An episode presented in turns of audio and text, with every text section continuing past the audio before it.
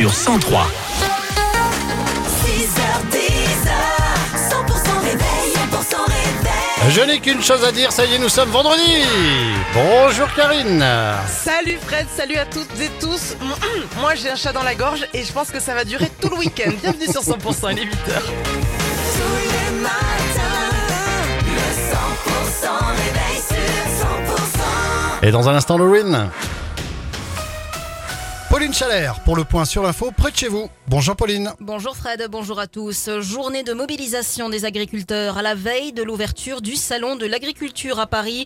Dès 6h30 ce matin, une cinquantaine de tracteurs partis de Seine-et-Marne sont arrivés sur le périph' parisien depuis l'autoroute.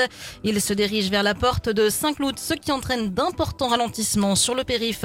Un salon qui s'ouvre donc dans un contexte particulièrement tendu. S'il ne participe pas en tant que paysan cette année, Jean-François Aravert, l'ariégeois originaire d'Unac, star de l'émission d'M6 L'amour est dans le pré, montre quand même sur Paris et il s'attend à une édition 2024 mouvementée.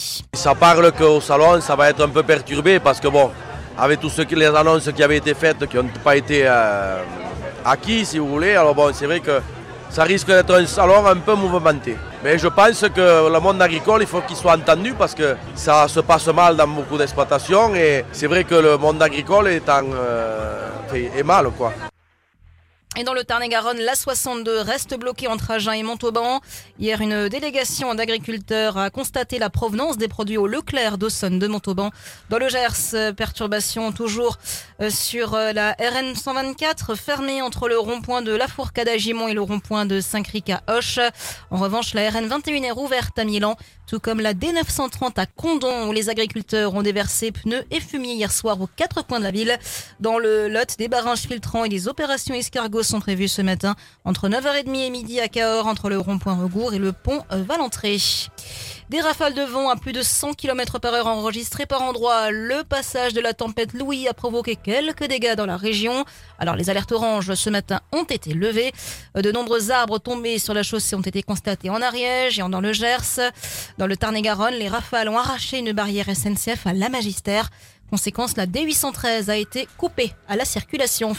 Les pompiers ariégeois sont à nouveau intervenus hier sur les hauteurs pour un incendie. Euh, un important panache de fumée a recouvert le pays de Sabartès hier après-midi. Un hectare et demi de végétation est parti en fumée. Le rugby, l'US Montauban doit redresser la barre à Rouen. 21e journée de Pro D2 ce soir. Les Verts et Noirs restent sur une inquiétante série d'une seule victoire sur les six derniers matchs. Le club hein, qui s'est séparé de l'entraîneur de la défense, Laurent Vizorek, en début de semaine pour créer un électrochoc.